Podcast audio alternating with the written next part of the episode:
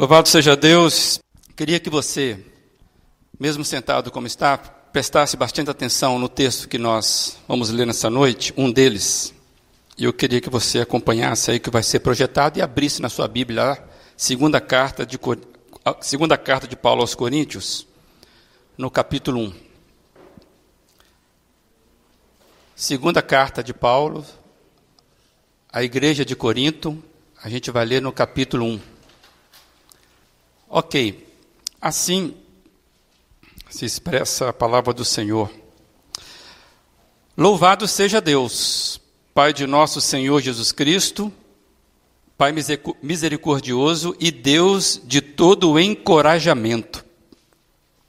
Ele nos encoraja em todas as nossas aflições, para que, com o encorajamento que recebemos de Deus, possamos encorajar outros quando eles passarem por aflições. Pois, quanto mais sofrimento por Cristo suportamos, mais encorajamento será derramado sobre nós por meio de Cristo. Mesmo quando estamos sobrecarregados de aflições, é para o encorajamento e a salvação de vocês. Pois, quando somos encorajados, certamente encorajaremos vocês e então vocês poderão suportar pacientemente os mesmos sofrimentos que nós. Temos firme esperança de que, assim como vocês participam de nossos sofrimentos, também participarão de nosso encorajamento. Amém? Que Deus abençoe essa palavra que é dele. O título de hoje que eu dei é Igreja Local, Lugar de Aflições e Encorajamento que possamos viver isso. Que Deus tenha misericórdia da minha vida quando a expectativa que eu fale em nome dele. E eu espero mesmo que a palavra dele, que é dele, seja não atrapalhada pelas minhas imperfeições. Que o Senhor fale aquilo que precisa à igreja. Eu estou dando uma certa sequência do que nós já tivemos ouvindo aí no nosso aniversário. Deixa eu fazer uma pergunta para você. Quanto tempo você faz parte da igreja? Quanto tempo você faz parte da igreja? Deixa eu só dar uma, uma dica aqui. É claro que a sua conversão ao Senhor Jesus é, é quando você efetivamente passou a fazer parte da igreja da igreja de Cristo.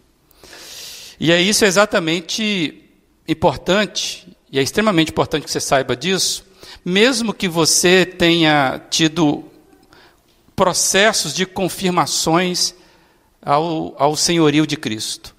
É, mas é importante você saber conscientemente quando é que você entregou a sua vida para Jesus. Então, essa pergunta é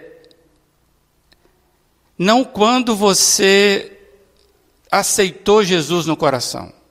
Eu quero pensar com você o lado mais terreno sabe, da igreja local, numa igreja. Quanto tempo você faz parte de uma igreja local? E eu quero, já que eu estou falando aqui na minha igreja, quanto tempo você faz parte desta igreja? Alguém pode falar aí? Fala aí. Quanto tempo? 20 anos, louvado seja Deus. 20 anos desta igreja. 16 anos de uma igreja local antes dessa. Ou essa aqui, 16 aqui? Aqui é Sete. Mesmo que você não seja dessa igreja, você sabe. Hã?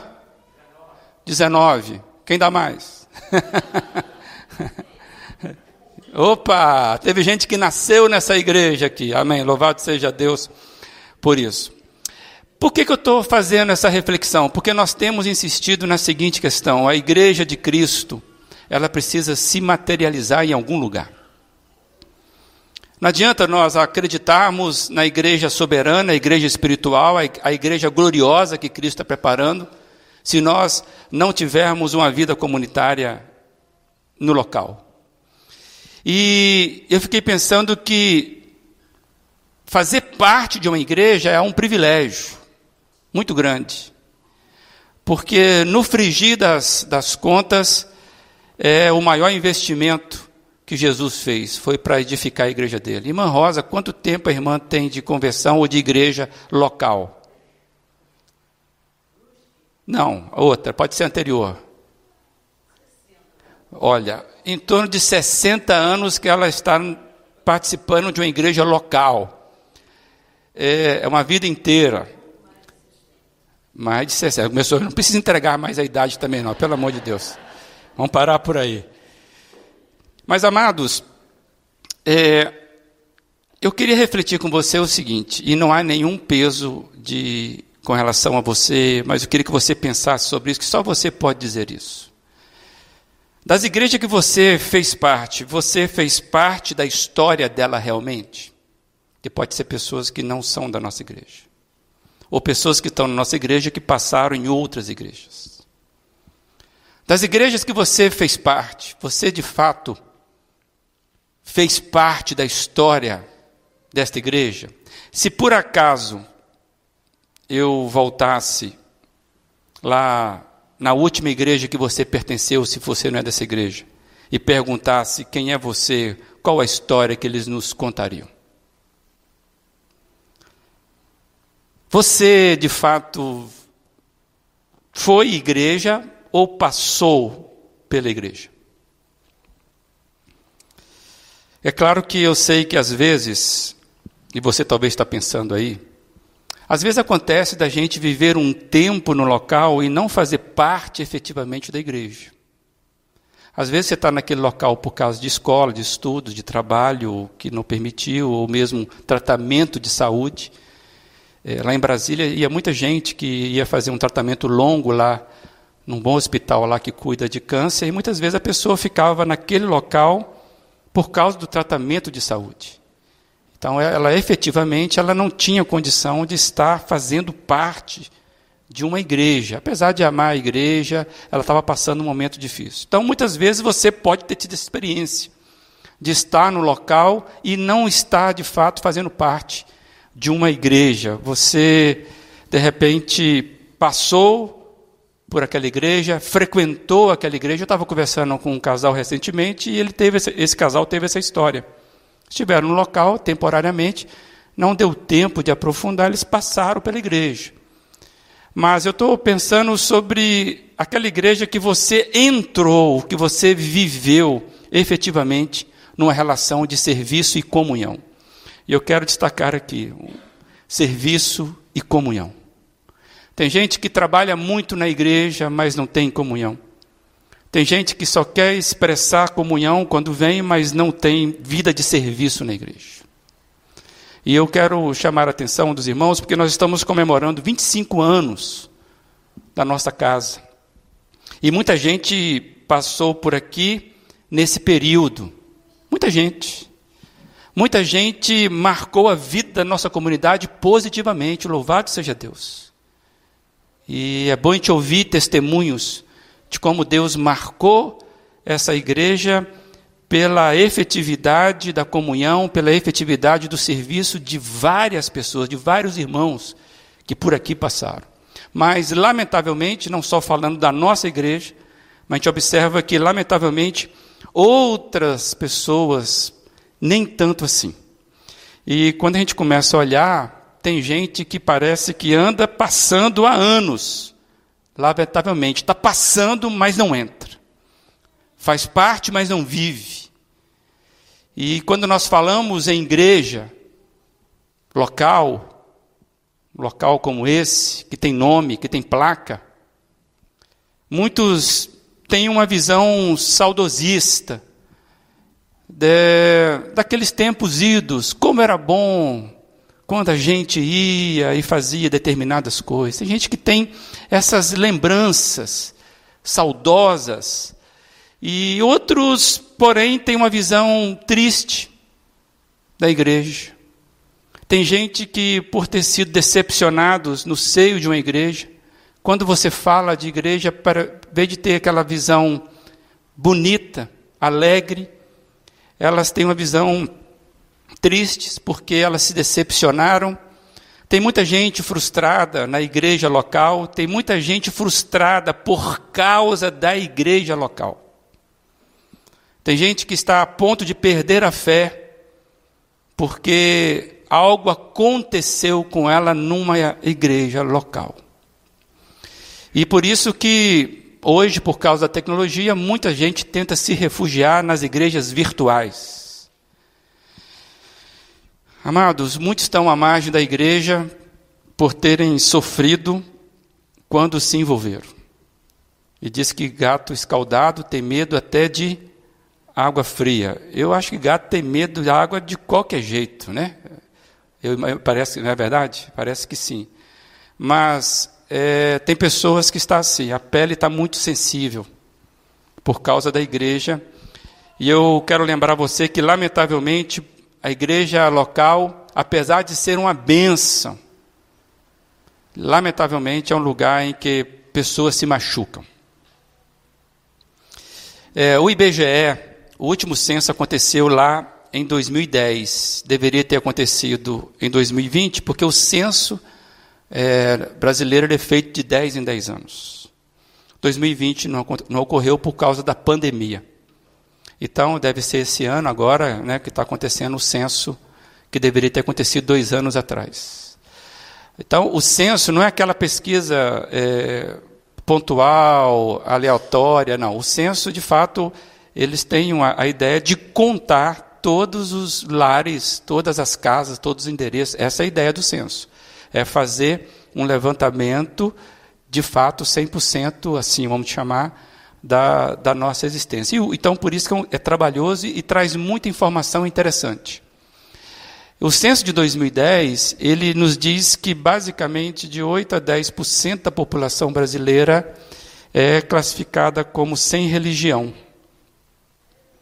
Isso dá mais de 15 milhões, 15,3 milhões. Eu estou falando de 12 anos atrás. E quando você abre esse bloco, o que aconteceu no último censo foi que quando eles começaram a pesquisar, eles descobriram um fenômeno novo. Qual o fenômeno novo? Evangélicos não praticantes. Nós conhecíamos o católico não praticante, lamentavelmente. Mas o censo começou a identificar pessoas que se diziam evangélicas, e quando a pessoa perguntava de qual denominação, ele dizia nenhuma. E aí eles não tinham onde encaixar aquilo. Até que eles tiveram que fazer um acordo ali. Resumo da ópera: nós, os evangélicos não praticantes, estão classificados como aqueles sem religião. Entre os agnósticos, entre os ateus. E é terrível você imaginar que um crente pode ser contado entre aqueles que não creem. E pensando nisso, eu creio que esse número cresceu. Tem outras pesquisas que mostram que já passou de 30% em alguns locais. É, é, é, terrível isso. Mas o que eu quero dizer, amados, é que, de certa forma, um ponto de reflexão que eu quero trazer para mim e para você é que podemos dizer que existe um forte desânimo com relação à igreja. Tem um desânimo, nem com relação à religião, mas eu quero trazer para a igreja, eu quero abrir a cebola aqui, né? Para a gente chorar junto, ver mais fundo. É, parece que quando a gente olha internamente para a igreja, e se você está nessa igreja, possivelmente você já viveu algum tempo em alguma igreja, ou em outras igrejas, a gente percebe que está ocorrendo nas igrejas que tem muita gente desistindo de pertencer a uma igreja. Tem gente que está desistindo de pertencer a uma igreja ou a ponto de desistir. E eu quero dizer mais: tem gente que está dentro da igreja, mas é um sem igreja, como é o nome que se dá ao movimento daqueles que não querem se envolver com a igreja. Tem um bom livro, você pode comprar nas melhores casas do ramo, chamado Sem Igreja, do Nelson Bomilcar. Você vai entender um pouquinho esse fenômeno fenômeno sociológico da nossa época. Então tem gente que está tão decepcionada com a igreja que ele ele quer viver à margem da igreja. E pensando nisso, pode ser que seja o teu caso. Pode ser que você já se machucou dentro da igreja. Deixa eu fazer essa pergunta. Não precisa levantar a mão para não constranger ninguém. Mas você já se machucou dentro da igreja? Você já sentiu uma, um desânimo, porque parece que onde deveria ter acolhimento houve, na verdade, motivos de afastamento, preconceito. Então, tem muita gente que carrega até a Bíblia, mas está resistente em ter um, uma caminhada profunda com a comunidade de fé. Queria perguntar a você, mais uma vez, qual que é a ferida do seu coração com relação à igreja? O que, que te machuca quando se fala de igreja? Para os mais próximos aqui, quando fala desta igreja, o que está machucando você? Se você é um daqueles que já se machucou com a igreja, bem-vindo ao clube. Você não está sozinho nessa caminhada, lamentavelmente. Você não é o único, e lamentavelmente eu digo também que você não será o último a sofrer por causa de uma comunidade de fé. E eu quero trazer uma pessoa que sofreu bastante. E eu creio que nenhum de nós aqui imaginaria que uma pessoa como aquela sofreria bastante, por causa de uma igreja local. O apóstolo Paulo foi machucado numa igreja. Amados, quantos de nós gostaríamos de conviver numa igreja do apóstolo Paulo? Levante a mão aqui. Ou seja, todo mundo já foi para o céu, né? Imagina você pertencer à igreja do apóstolo Paulo. O risco seria até de adorá-lo. Tem, tem, tem que afastar isso. Porque nós sabemos pela história o calibre do apóstolo Paulo. Pois bem, nem o apóstolo Paulo ficou livre de ser machucado numa igreja. E eu quero trazer para você pinceladas assim da fala de Paulo, testemunho de Paulo. Na segunda carta de Coríntios, capítulo 10, você pode abrir e ficar ali, eu vou pensar algumas coisas. Imagina Paulo falando isso numa igreja local, gente. Olha o que Paulo está dizendo. Agora eu, Paulo, apelo a vocês com a mansidão e a bondade de Cristo, mesmo ciente que vocês me consideram fraco, me consideram fraco pessoalmente e duro apenas à distância quando lhes escrevo. Pois bem, suplico-lhes que quando eu for visitá-los, não precise ser duro, duro com aqueles que pensam que agimos segundo motivações humanas. Olha o que Paulo está dizendo, Paulo está implorando para as pessoas. E dizendo mais, tem gente que está dizendo que eu, eu fui fraco e eu fui carnal demais, eu agi com segundas intenções, motivações humanas. E ele continua mais à frente, verso 9 a 10, diz assim: Não é minha intenção assustar vocês com, minha, com as minhas cartas, pois alguns dizem, olha o que, que o pessoal estava dizendo. As cartas de Paulo são exigentes e enérgicas mas em pessoa ele é fraco e seu discurso de nada, e os seus discursos de nada valem. De dentro da igreja, Paulo ouvia essas vozes. No capítulo 11, você pode passar a sua página aí, quando você vai olhar os versos 1, 4, 5 e 6, diz assim: Espero que vocês suportem um pouco mais de minha insensatez. Por favor, continue a ser pacientes comigo. Verso 4. Vocês aceitam de boa vontade o que qualquer um lhes diz, mesmo que anuncie um Jesus diferente daquele que lhes anunciamos. Contudo, não me considero em nada inferior aos tais superapóstolos que ensinam essas coisas. Posso não ter a técnica de um grande orador, mas não me falta conhecimento. Deixamos isso bem claro a vocês de todas as formas possíveis. Um pouquinho mais à frente, verso 8 e 9, Paulo vai dizer: Para servir vocês sem lhe ser pesado, tomei contribuições de outras igrejas que eram mais pobres que vocês e quando estive com vocês e não tinham o suficiente para me sustentar, Não fui um peso para ninguém, pois os irmãos que vieram da Macedônia trouxeram tudo que eu precisava. Nunca fui um peso para vocês e nunca serei. Amados, que relacionamento difícil de Paulo nessa igreja. Quando você olha, você consegue imaginar a aflição desse moço? Paulo foi o fundador daquela igreja. Paulo passou um ano com aqueles irmãos quando ele fundou aquela igreja, discipulando, ensinando. E de repente Paulo começou a ver, receber é, insinuações, críticas veladas, porque ele fica sabendo pela casa de alguém das coisas que estavam acontecendo ali naquela igreja. Geralmente fofoca é assim, né? A pessoa de quem nós falamos, misericórdia, né? É o último a saber. Quantas vezes nós fritamos a liderança da igreja, no almoço lá de casa, na casa lá, a gente vai comendo o peixezinho assado, assando a mulher do pastor, assando né, a, o cara do, do louvor, ass, e vai, vamos assando as pessoas. Paulo estava sendo fritado naquela igreja. O apóstolo Paulo, gente. Paulo foi considerado, amados, olha o que ele enfrentou na igreja de Corinto. Ele foi considerado fraco.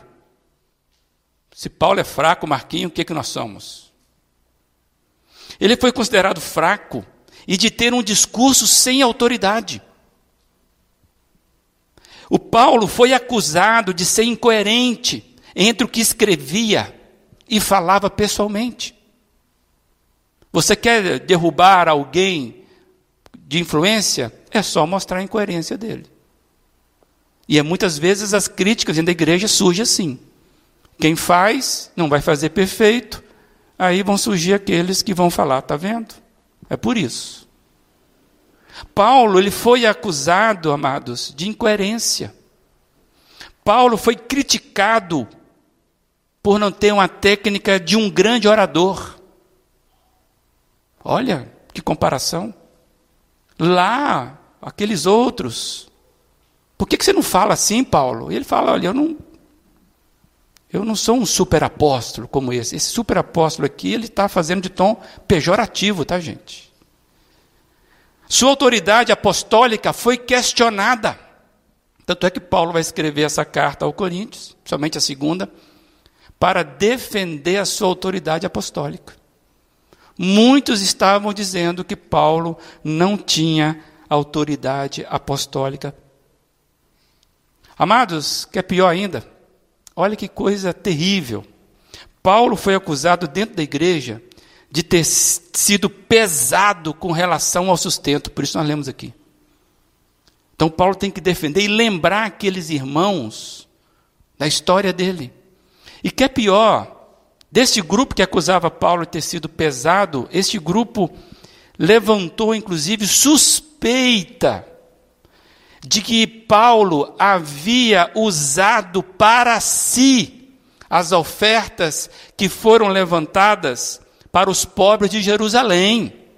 Teve gente que levantou essa questão de Paulo ter sido usando para si ofertas que eram para os pobres. Não é simples, amado. Eu digo a você, se você estivesse no lugar de Paulo, sabendo que tudo isso era injusto, o que, que você faria? Hã? Eu não vou falar o palavrão que você pensou aí, mas dava vontade de chutar o pau da barraca, sim ou não? Amados, é difícil imaginar a que ponto pode chegar a ambiência interna de uma igreja. Que louvamos a Deus, levantamos as mãos, estamos aqui chamado comunhão dos fiéis, a que ponto chega a ambiência de uma igreja, que isso é revelado na própria Bíblia como que a igreja local, ela se perde. Quanto mais imatura uma igreja, maior será o nível de desconfiança, comparação, resistência, rivalidade, é o que estava acontecendo em Corinto. Nível de desconfiança, comparação, resistência, rivalidade entre os irmãos. Quanto maior esse nível, indica o que? Imaturidade na igreja. Tanto é que Paulo, ele vai dizer à frente, eu não li com os irmãos, mas ele vai dizer assim: Sobre mim pesa diariamente a preocupação com todas as igrejas. Esse moço não dormia por causa disso.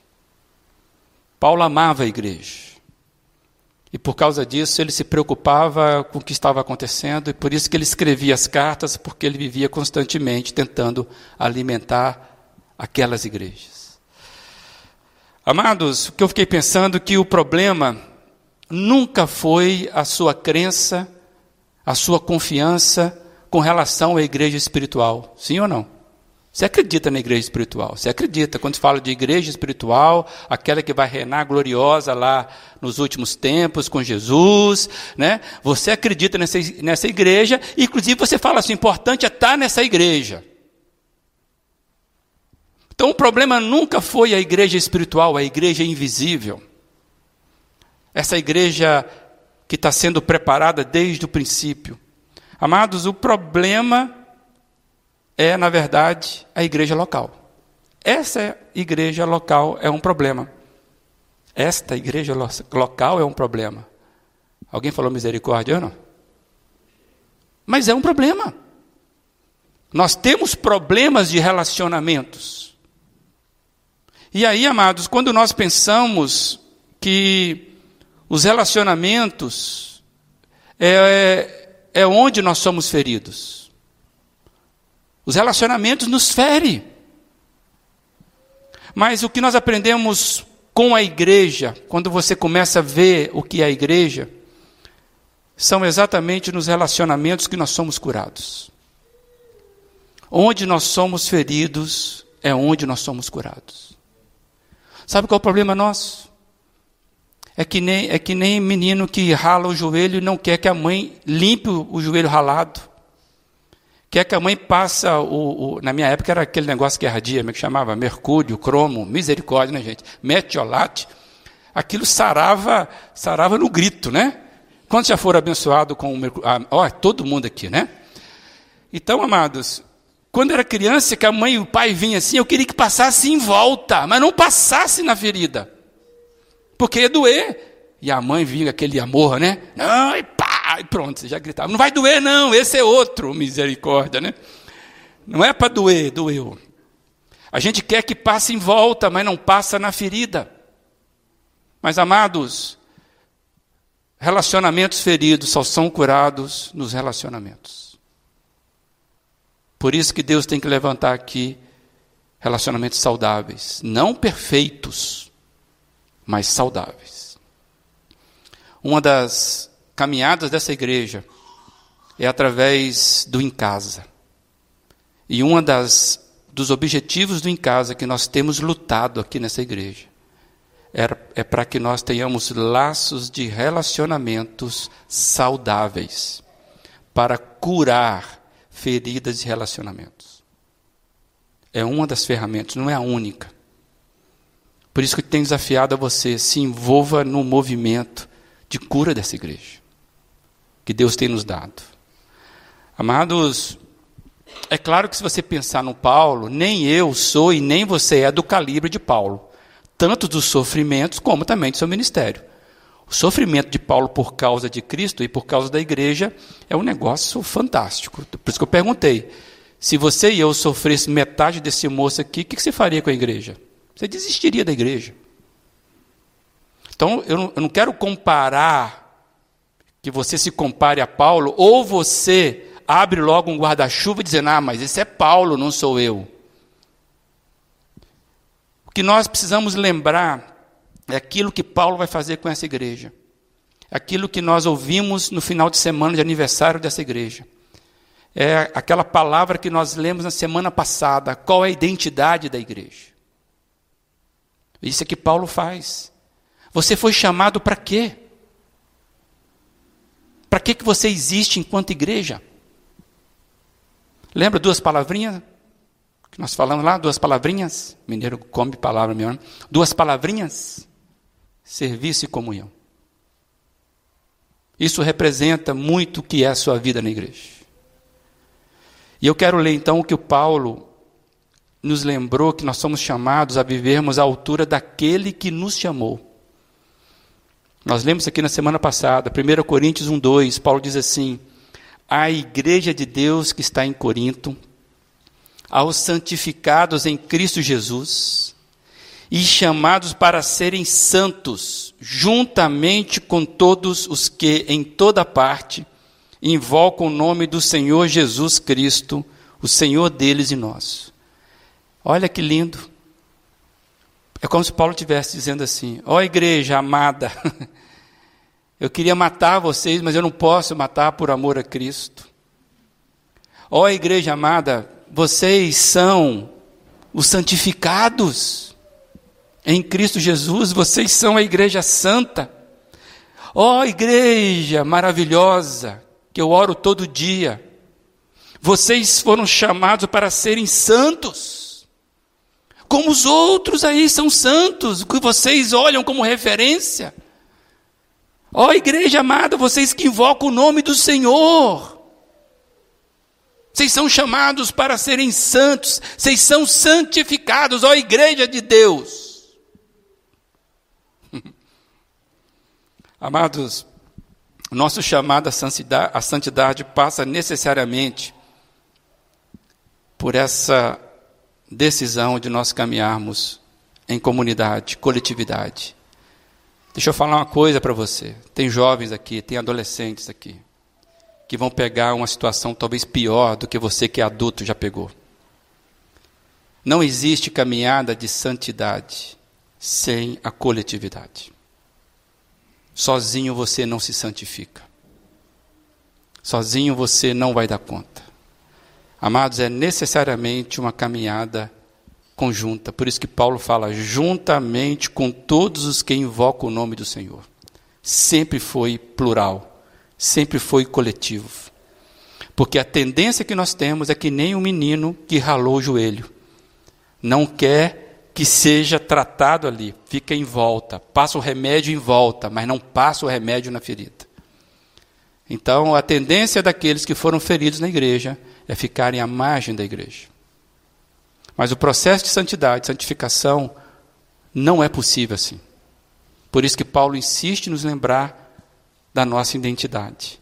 E eu fiquei pensando que viver igreja e não ser membro de uma igreja é viver a igreja. E eu pensando numa figura que eu já usei para os irmãos aqui. Na semana passada eu falei da, do processo de andar de bicicleta. Lembra disso? Todo mundo lembrou? E eu pensei, viver igreja, nesse naipe que Paulo está dizendo, é que nem pedra de rio. Você conhece pedra de rio? Se você vê uma pedra de rio, você conhece, sim ou não? Você sabe da pedra de rio. A gente foi visitar uma casa, eu e Giana, esses dias lá, e a pessoa falou assim: ah, essas pedras aqui são todas de rio. Eu falei, não precisava falar. Porque aquela parte era pedra de rio e do lado tinha a pedra o cascalho aí, como é que chama? A brita. Então tinha ali a pedra de rio do lado da, da brita. A pedra de rio, ela é feita, naquela ocasião daquela casa, para dar uma, uma, um, um, enfeite, né? era tratado com qualidade. A brita era para quê? Vocês imaginam? Não? Para carro passar por cima, para você pisar, para você não pisar na grama no barro, você pisa na, na pedra de brita. É uma pedra, cascalho. Amados, viver uma igreja é, é pedra de rio. Você precisa estar dentro do rio para ser limado. Por que, que a pedra do rio é lisinha, é oval? Porque ela fica dentro do rio e a água vai passando. A água vai passando e vai o quê? Polindo, vai tirando as suas arestas, vai limpando aquela igreja, aquela pedra. Amados, você é pedra de rio. Você precisa está dentro do rio para refletir que você pertence ao rio, que você foi polido, você tem um valor diferente. Você não vai ser usado para carroça passar em cima, porque você tem um valor. Você é bela, você é benquista, Você tem um local, um lugar de destaque. Porque você é pedra de rio. Se você pula do rio, você vai virar brita, bruto, ponto agudo, né? machuca. Uma pedra de rio não machuca, gente, você pode encostar nela. Agora um cascalho fica. Amados, viver a igreja é pedra de rio, você está sendo limado dentro do rio, fora do rio você é cascalho. Por isso que tem gente que vai ficando casca grossa mesmo com a igreja vai ficando cada vez pior. Eu gosto de, eu gosto de, de dizer essa frase aqui, meu goleirão, gosto de dizer essa frase aqui. Não é minha essa frase, do Carlos Macor. Todo investimento que você faz na carne, você leva prejuízo. Porque a carne não melhora nunca. É a carne onde habita o pecado. Qualquer investimento que você faz na carne, você vai perder. Por isso que pedra do rio é a igreja tem que estar lá dentro. Ah, mas o rio é um rio, é isso aí mesmo, é esse rio mesmo que você tem, e vai nele que está te ajudando. Né? Ah, mas esse rio é muito rápido, ele é muito lento, tem cachoeira, não interessa, é esse rio, é esse rio aí. Às vezes você está ali na cachoeira, às vezes você corre um pouquinho para frente, algo mais calma, de vez em quando está tá lindo, de vez em quando está sujo, é isso mesmo. Mas fica no rio. Fica no rio. Quantos aqui são pedra de rio ou são cascalho fora do, do rio? Essa é a pergunta. Ficar à margem do rio não é participar do processo de polimento. E aí, amados, eu queria deixar aqui uma palavra de encorajamento para você. Você que talvez está aí meio aflito com esta igreja ou com alguma igreja, ou com a igreja local. Minha palavra é: não desista da vida comunitária. Você pode repetir comigo? Não desista da vida comunitária. Acredite, você precisa mais dela do que imagina. Você precisa mais dela do que imagina. E vivemos hoje uma época do individualismo. E as pessoas estão achando que vão dar conta sozinhas. Não darão. Se tem pecado nesse processo que você está aflito, está angustiado com a igreja, se tem pecado, confesse e busque o perdão. Pronto, está resolvido. Tem gente que se afasta da igreja porque esta pessoa pecou. A pessoa pecou, ela afasta da igreja. Aí vai ficando cada vez mais. Cara, se você está afastado da igreja, desanimado da igreja porque você pecou, confesse o teu pecado. Se não tem lugar melhor para a confissão de pecado, é a igreja. Vai confessar o seu pecado lá na polícia para você ver o que você vai levar. Vai lá confessar o seu pecado na praça pública, na venda. É na igreja que você vai resolver essa questão. Se por acaso houve ofensa, ou seja, você foi ofendido, perdoe e busque a comunhão. Porque enquanto nós buscarmos justificativas, para que a ambiência do rio seja boa para eu mergulhar nele, a gente não vai achar. Então, se tem pecado, confesse e busque perdão. Se tem ofensa, perdoe e busque a comunhão. E eu queria dizer para você então, você que está nessa situação aí de pular do rio. Agora, tem uma turma da igreja aí, graças a Deus sempre tem, né? Louvado seja Deus por isso se você hoje é daqueles que vive satisfeito com a sua igreja, eu pensei que nessa hora eu ouvi um amém. Ah, louvado seja Deus, misericórdia. Então já sinal aí o termômetro dizendo que a gente precisa trabalhar bastante, né? Se é, você é daqueles que está satisfeito com a igreja, com a sua igreja, você se sente encorajado aqui, você se sente encorajado aqui a prosseguir, é aqui que você consegue ver o crescimento da sua fé, você sabe eu queria pedir a você, seja um encorajador. Seja um encorajador na vida das pessoas. Seja você aquele que vai contagiar o outro positivamente, principalmente aqueles que estão desanimados e aflitos. Aí o desanimado e aflito vem e fala para você, o cascalho falando para a pedra de rio. Ah, pois é, não sei como é que você aguenta esse pastor. Não, mas você viu que coisa? Aí você que está ali embaixo, você fala, você fala o seguinte, cara, pula aqui que você vai ter uma outra visão. Não, é verdade, pois é, é vamos orar por isso. E vira as costas. Não, cara, seja um encorajador. Se isso está mudando a tua vida. Puxa esse cara para ver de perto, empurra ele para dentro do rio para ele ver outra, a outra coisa que você está vendo, que ele não está vendo. É de dentro do rio que você vê a realidade. E tem gente que está tão carrancudo que precisa ouvir palavras de encorajamento. Quem sabe você nessa noite está sendo chamado para ser um encorajador, como nós temos pessoas que fazem isso e tão bem. Um filho do trovão. Quero desafiar aqui os irmãos tomarem um café, pagando o café com o irmão Manel. O Manel é encorajador, sim ou não? Amém, amados? Foi abençoado, irmão Manel. Você tem que levar o café para ele. Não vai deixar que ele pague o café, senão vão falir, irmão Manel. Amados, você precisa ser um encorajador. Irmã Rosa é encorajadora. A gente se espelha nela. Você precisa ser um encorajador nessa casa. Então, se você é abençoado aqui, comece a, a tratar o assunto espiritualmente. Porque aqueles que não estão vendo, talvez seja você o evangelho da restauração que ele vai ver. Amém, amados? Então, eu queria dizer, envolva-se diretamente no movimento, no ministério de encorajamento dessa igreja, passa por você.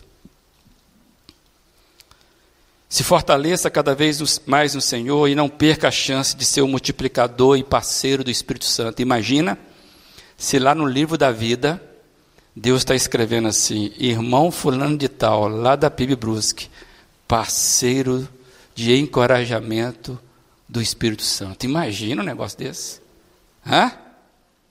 Sim ou não? É isso que nós precisamos ter aqui. Aí eu fiz uma oração, eu queria dividir com você essa oração que eu fiz.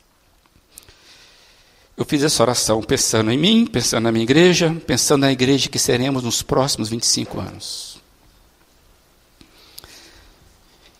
Que o Deus de todo encorajamento, que Ele nos encoraje em todas as nossas aflições, que Ele nos encoraje em todas as nossas dificuldades, que o Deus de toda, todo encorajamento nos encoraje em todos os nossos desinteresses, dos nossos desânimos, para que com o encorajamento que recebemos de Deus, possamos encorajar outros Senhor, que teu Espírito Santo seja o nosso paráclito, o nosso encorajador.